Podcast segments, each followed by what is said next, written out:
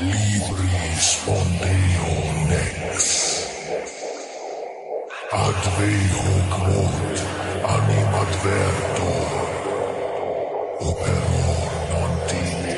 ¿Alguna vez te has puesto a pensar en la relación que tiene el yoga con la brujería y el satanismo? Hace algunos meses decidí plantear la interrogante en algún grupo de yoga en Facebook. Prácticamente todas y todos los participantes me terminaron atacando, burlándose de la pregunta y asegurando que una disciplina como el yoga no tiene absolutamente nada que ver con el satanismo. Y tenían razón. A fin de cuentas, el yoga es una disciplina que busca llevarnos al autoconocimiento, a la unión entre nuestro cuerpo, nuestra mente y nuestro espíritu, a un estado de ósmosis con la esencia misma del universo. No hay forma de que algo tan noble como el yoga pueda relacionarse con el satanismo o con la brujería. Bueno, aunque no quieras creerlo, sí existe una estrecha relación entre el yoga y el satanismo, y una mucho más estrecha con la brujería. De hecho, si no fuera gracias a la brujería y en parte al satanismo, el yoga no sería lo que es hoy en día.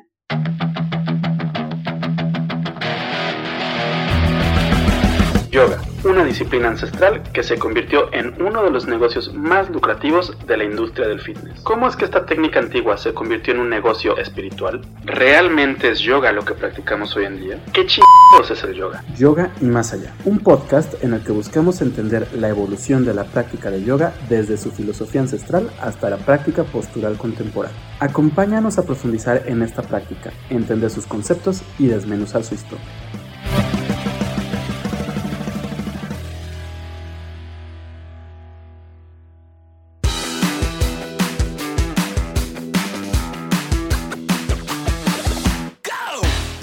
Bienvenida y bienvenido a Yoga y Más Allá, un podcast de Yoga Nidra MX en el que buscamos diseccionar la historia, filosofía y práctica del yoga contemporáneo para poder mantener una mirada crítica hacia nuestra propia práctica y acabar con la opresión que surge cuando esta es producto de la apropiación cultural. Yo soy Rodrigo Delgado y durante los próximos minutos te hablaré brevemente sobre la relación que existe entre el yoga, la brujería y el satanismo. Seguramente estarás pensando que esta afirmación es una estupidez. Y sí, la verdad es que tienes toda la razón. El tratar de comparar el yoga con el satanismo es un disparate, pero muchas veces la realidad es mucho más extraña que la ficción. Y la realidad es tan extraña que los caminos del satanismo, la brujería y el yoga sí se han cruzado a lo largo de la historia. En lo personal, creo que existen cuatro formas diferentes de entender esta bizarra relación.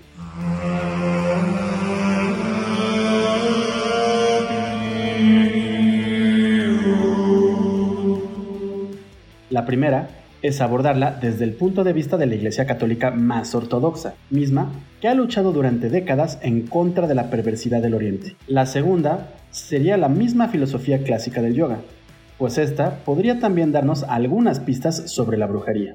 La tercera, y en mi opinión la más reveladora, es la historia del yoga occidental, una historia increíblemente interesante y de la que ya hemos hablado en capítulos anteriores. Y la cuarta sería la manera en la que los yogis y las yoginis han decidido mezclar el yoga con el neopaganismo, el neochamanismo y demás creencias que surgen del New Age. Entonces, ¿realmente existe una relación entre el yoga, la brujería y el satanismo? Acompáñame a recorrer los diferentes argumentos y a buscar una respuesta informada a esta pregunta. Yoga y satanismo desde la perspectiva de la Iglesia Católica. En marzo de 1999, la revista 30 Giorni realizó una entrevista al entonces cardenal Joseph Aloysius Ratzinger, y quien después se convertiría en el Papa emérito Benedicto XVI. En esta entrevista, se dedicaron a hablar sobre la magia y el ocultismo. De esta forma, la entrevista inicia definiendo a la magia como el uso de fuerzas aparentemente misteriosas que sirven para obtener un dominio sobre la realidad física y también la psicología. Y una vez que se sentaron las bases de lo que es la magia, el entrevistador pregunta, San Pablo en Chipre define públicamente al mago Elimas como hijo del diablo. ¿Podrías afirmar con certeza que detrás de la magia y el mundo del ocultismo está siempre presente el demonio? Y el pontífice responde, sí, yo diría que sin el demonio que provoca esas perversiones de la creación, no podría existir todo este mundo del ocultismo y de la magia. El problema surge cuando entra en juego un elemento que va más allá de las realidades de la razón y de las realidades reconocibles, gracias a la ciencia unida a una razón sincera. Se ofrece a una entidad aparentemente divina que nos inspira sobrenaturalidad. En cambio, no son nada más que una parodia del divino. Poderes, pero poderes en decadencia, simples ironías contra Dios. La entrevista continúa hablando de cómo es que la iglesia condena la magia y al ocultismo, los peligros de la magia y de lo oculto, el origen de la sed por lo oculto, los sincretismos, los exorcismos, los horóscopos y otros temas. De pronto, el entrevistador pregunta, ¿también la meditación trascendental y en particular el yoga tienen como sustrato el ocultismo? De hecho, el último grado del yoga, el más elevado, conlleva un contacto con el mundo de los espíritus y la adquisición de poderes mágicos. Considera que existe una relación de fondo, aunque sea poco aparente, entre la difusión de las religiones orientales y el actual regolfo del ocultismo. Ante esto, Benedicto responde, sin duda, en el fondo está presente. Digamos que la oferta de estas religiones orientales se mueve en diferentes niveles. Existe un yoga reducido a un tipo de gimnasia, se ofrece algún elemento que proporciona ayuda para el relajamiento del cuerpo. Bien, si el yoga está realmente reducido a un tipo de gimnasia, o sea, a movimientos exclusivamente físicos, se podría aceptar. Pero repito, para hacerlo, tendría que estar realmente reducido a un puro ejercicio de relajación física, aislado de todo elemento ideológico. ¿Puede existir un yoga cristiano? En el momento en el que lo llamamos yoga cristiano, ya está ideologizado y aparece como una religión, lo cual no me gusta mucho. Mientras que sobre el aspecto puramente físico, repito, algunos elementos podrían subsistir. Hay que estar muy atentos cuando se habla de un contexto ideológico, que lo lleva a convertirse en un poder cuasi místico. El riesgo es que el yoga pueda transformarse en un método autónomo de redención, desprovisto de un verdadero encuentro entre Dios y el hombre. Y en este caso, ya nos encontraríamos en lo trascendente. Es verdad que también en la oración y en la meditación cristiana, la posición del cuerpo tiene su importancia y significa una conducta interior que expresa también en la liturgia. Pero en el yoga, los movimientos del cuerpo tienen una implicación diferente con respecto a la relación con Dios, que no es la liturgia cristiana.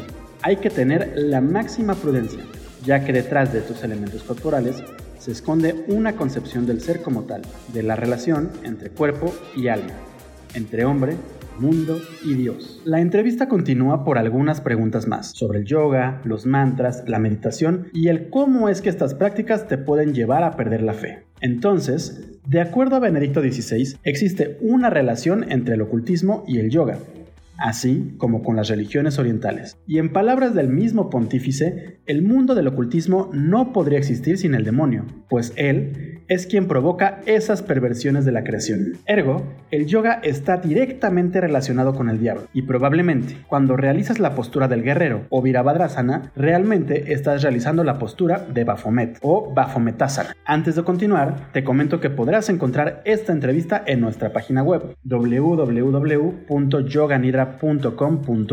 Entonces, de acuerdo al mismísimo Papa, el yoga y la meditación oriental es de una u otra forma creación del diablo y puede convertirse en un método autónomo de redención, alejándonos de la fe cristiana.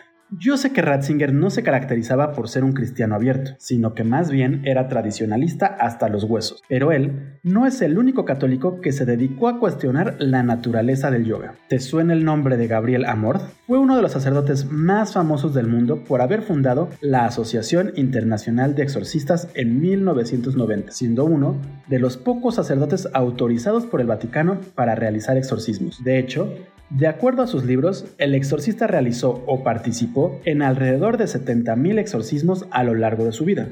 Pero el padre Amorth no solo fue famoso por sus exorcismos, también llamó mucho la atención del mundo entero gracias a sus controversiales puntos de vista. Por ejemplo, decía que el interés de los nazis por las diferentes corrientes ocultistas pudo llevar a que Adolfo Hitler y Joseph Stalin fueran influenciados por algún demonio. También criticó fuertemente las novelas de Harry Potter, pues decía que detrás de estas se encontraba oculta la firma del rey de la oscuridad. Continuando con las declaraciones extravagantes y controversiales, el padre Amorth declaró en una entrevista para The Sunday Times, practicar yoga lleva al mal, así como leer Harry Potter. Parecen inocuos, pero ambos lidian con la magia, y eso lleva al mal. El yoga es obra del diablo. Crees que estás estirando tu mente y tu cuerpo, pero te lleva al hinduismo. Estas religiones orientales están basadas en la creencia falsa de la reencarnación, Como podrás ver, de acuerdo a dos de los más grandes exponentes de la Iglesia Católica, el yoga es obra del diablo, por el simple hecho de no haber sido concebido en un contexto cristiano. Pero como diría el reverendo Alegría, casi todo es pecado.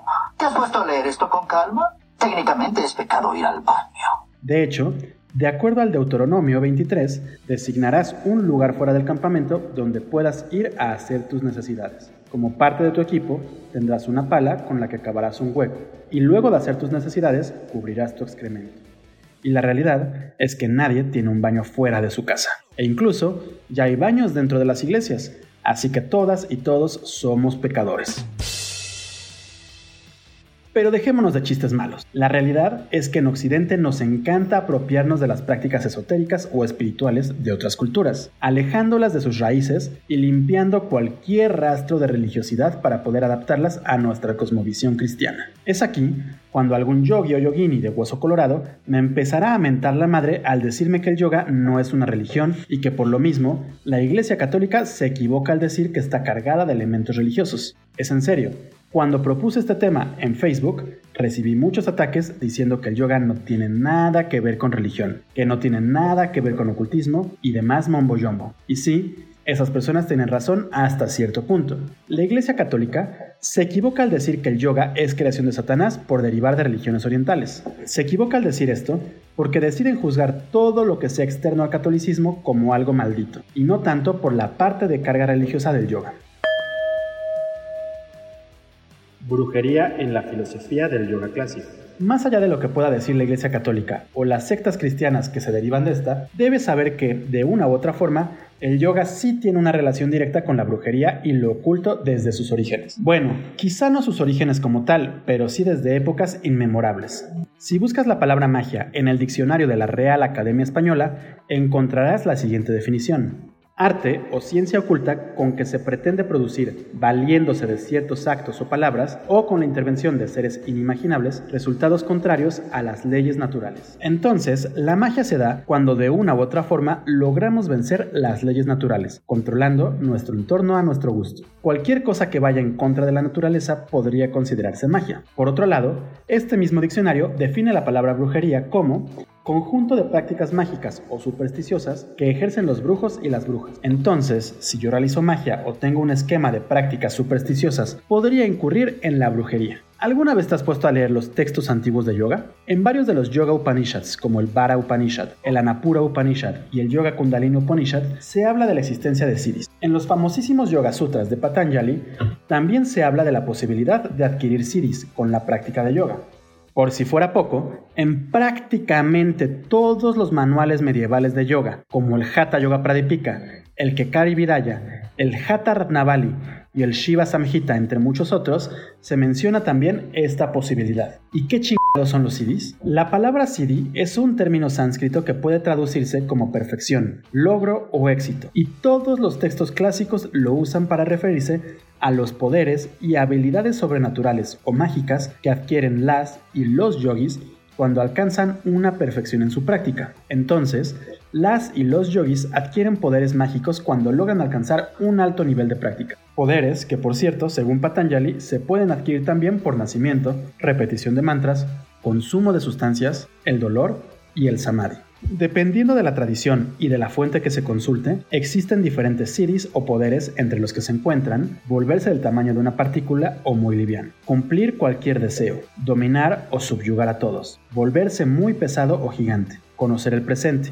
pasado y futuro, tolerar el frío y calor extremos, leer mentes, no ser perturbados por sed o hambre, escuchar y ver a la distancia, adquirir cualquier forma deseada o morir a voluntad entre muchos otros. Entonces, un yogi o yogini puede ir en contra de las leyes de la naturaleza, convirtiéndose en una especie de bruja o brujo. En este punto, es importante mencionar que los siddhis son una especie de reto o engaño para las y los yogis, pues estos pueden terminar atándonos al mundo de la ilusión, alejándonos de la liberación. De esta forma, un yogi que decide usar los siddhis para su beneficio terminaría convirtiéndose en un brujo malvado, aunque ellos no tenían el concepto de brujo o del mal como tal. Y es así que el yoga también puede ser visto como una brujería antigua permitiéndonos acercarnos más a la imagen del yoga de la que habla el entrevistador de 30 Journey y que fue aceptada por Benedicto XVI.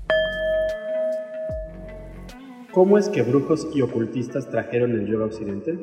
A lo largo de varios episodios me he dedicado a hablar sobre la historia del yoga occidental y el cómo es que este llegó a este lado del mundo gracias a la influencia de diferentes grupos ocultistas y uno que otro grupo. Y como ya he hablado mucho sobre este tema, trataré de no profundizar mucho en el mismo, por lo que si quieres echarte una hora de plática sobre la historia del yoga occidental, te invito a escuchar el segundo y tercer capítulo de este podcast. Así que hablemos brevemente sobre la historia del yoga occidental. A mediados del siglo XX, el mundo vivió un nuevo despertar espiritual. Las hermanas Fox lograron comunicarse con los muertos a través de sesiones espirituales. A raíz de esto, se empezó a consolidar la idea de que existía la vida después de la muerte, desarrollando un sinfín de teorías sobre lo que pasa con el alma al abandonar el cuerpo. Esto permitió que se formaran diferentes grupos que buscaban revelar la verdad más allá de lo natural, grupos como los espíritas, la Sociedad Teosófica y la Orden Hermética del Amanecer Dorado, entre muchos otros. Prácticamente todos estos grupos descubrieron que la cosmovisión oriental, y en especial la yógica, podían ayudarles a entender esa verdad oculta que estaban buscando.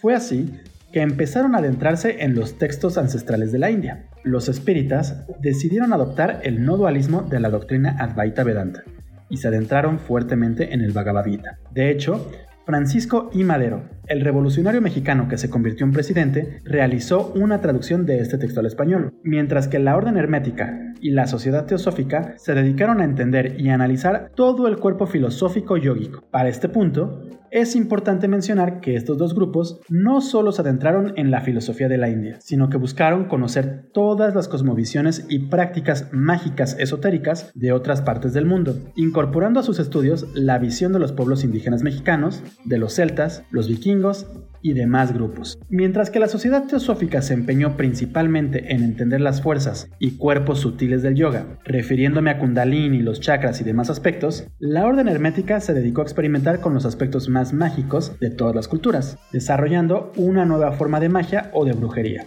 La orden hermética no duró muchos años y se desintegró por ahí de 1903, pero el sistema de magia que se desarrolló en el grupo continuó gracias a los esfuerzos de Aleister Crowley, de quien hablaremos en un momento.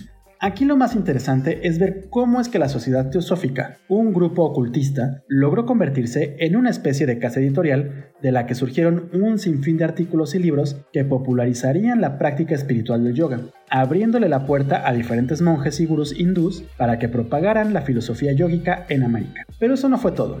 La sociedad terminó mudando su sede a la India, donde se dedicaron a conversar y debatir con académicos y monjes, colonizando el entendimiento oriental hacia la misma filosofía del yoga. Esto permitió que se creara una visión occidental del yoga, misma que terminó permeándose de forma directa en el corpus ideológico de la India, permitiendo que, por ejemplo, se hable de un sistema estandarizado de siete chakras y no de seis, como se describe en el Sat Chakra Nipuruna. Ahora sí, hablemos brevemente de Aleister Crowley, la gran bestia. Crowley fue un famoso ocultista, místico, brujo, alquimista, escritor, poeta, pintor y alpinista inglés que fundó la filosofía religiosa de Telma. Fue miembro de la Orden Hermética durante algunos años, donde se dedicó a estudiar sobre magia, esoterismo y filosofía ancestral. Después de ser expulsado de la Orden, fundó la sociedad esotérica Astrum Argentum, y poco después se convirtió en el líder de la Orden Templi Ordentalis, una sociedad fraternal secreta que nació de la masonería. Alistair realizó un viaje a México y otro a la India, donde aprendió mucho sobre la filosofía ancestral de estos países, y también se dedicó a estudiar yoga. El punto es que con este conocimiento terminó fundando la filosofía de Telma, una doctrina religiosa cuya máxima es, haz tu voluntad, será toda la ley. Y aunque la religión de Crowley no prosperó demasiado, a lo largo de su vida escribió varios libros y textos que terminaron siendo tan controversiales como populares, siendo una fuerte influencia en el desarrollo de los movimientos esotéricos modernos. Por si fuera poco, su libro Eight Lectures on Yoga, u Ocho Lecciones de Yoga, se convirtió en uno de los más grandes exponentes de yoga en su tiempo, permitiendo que esta disciplina se popularizara más en el mundo occidental. Cabe mencionar que todo esto permitió que Crowley ganara fama mundial, siendo considerado el mago más grande del siglo XX. Y gracias a sus posturas tan controversiales, también fue considerado una especie de satanista moderno, razón por la cual lo apodaron la Gran Bestia.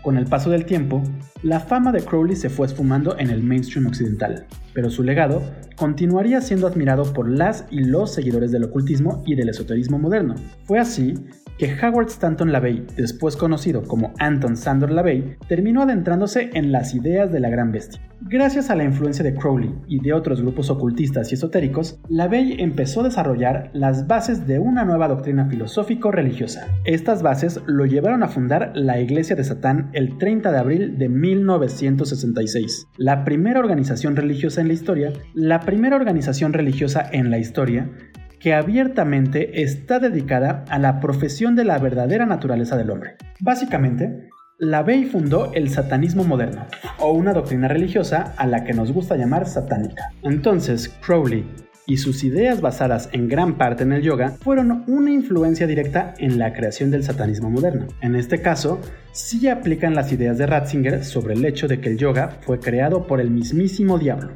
Como podrás ver, el yoga sí tiene una relación directa con grupos ocultistas, la brujería y hasta cierto punto el satanismo. Y es que estos grupos fueron una influencia directa en la llegada y popularización del yoga a Occidente. Y por si fuera poco, gran parte del corpus filosófico que encontramos en los libros de yoga contemporáneos fue influenciado directamente por estos grupos. Yoga, magia, neopaganismo y neochamanismo. Si has ido a un estudio de yoga, seguramente te habrás encontrado con algún maestro o maestra a la que le encanta hablar de cómo es que la posición de las estrellas y planetas afecta nuestra vida o nuestra práctica. Piensa en sus clases basándose en la posición del Sol o la Luna respecto con las casas zodiacales. Es muy probable que en redes sociales también te hayas topado con yogis o yoginis que hablan sobre el tarot, limpiezas chamánicas, runas, temazcales o incluso que suelen organizar ceremonias de cacao y de luna nueva. Aunque nos quieren vender la idea de que muchas de estas prácticas provienen de culturas ancestrales aztecas, mayas, celtas, germanas, judías o vikingas, la realidad es que prácticamente todas ellas son producto de un renacimiento del paganismo y del chamanismo. Un renacimiento que surge a mediados del siglo XX gracias a la influencia de los grupos ocultistas que mencioné anteriormente y a la doctrina del nuevo pensamiento misma que terminaría transformándose en la nueva era o New Age con la posible llegada de la era de Acuario. Y digo posible llegada porque nadie se ha puesto de acuerdo si esta ya llegó, llegará o ya pasó. Por cierto, me encanta escuchar a los y las yoginis comparar la era de Acuario con la Kali Yuga, pero ese es tema para otro episodio. El punto aquí es que el movimiento de la nueva era, al igual que la sociedad teosófica, decidió mezclar todas las prácticas esotéricas de todas las culturas para crear un supuesto marco filosófico, dando pie a la llegada de los neopaganismos y neochamanismos, prácticas en las que se retoman algunos aspectos de las prácticas esotéricas ancestrales, recreándolas para que puedan ser practicadas en Occidente. Y el yoga quedó clavado en el marco sincretista del New Age, por ende, un gran número de yogis y yoginis terminaron mezclando la filosofía y la práctica del yoga con las demás prácticas neopaganas y neochamánicas, permitiendo que busquen mezclar la magia y la brujería blanca europea con el yoga. De esta forma, el yoga también puede encasillarse en una relación con la brujería.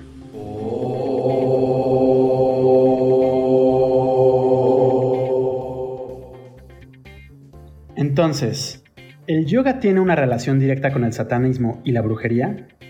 Sí, pero no.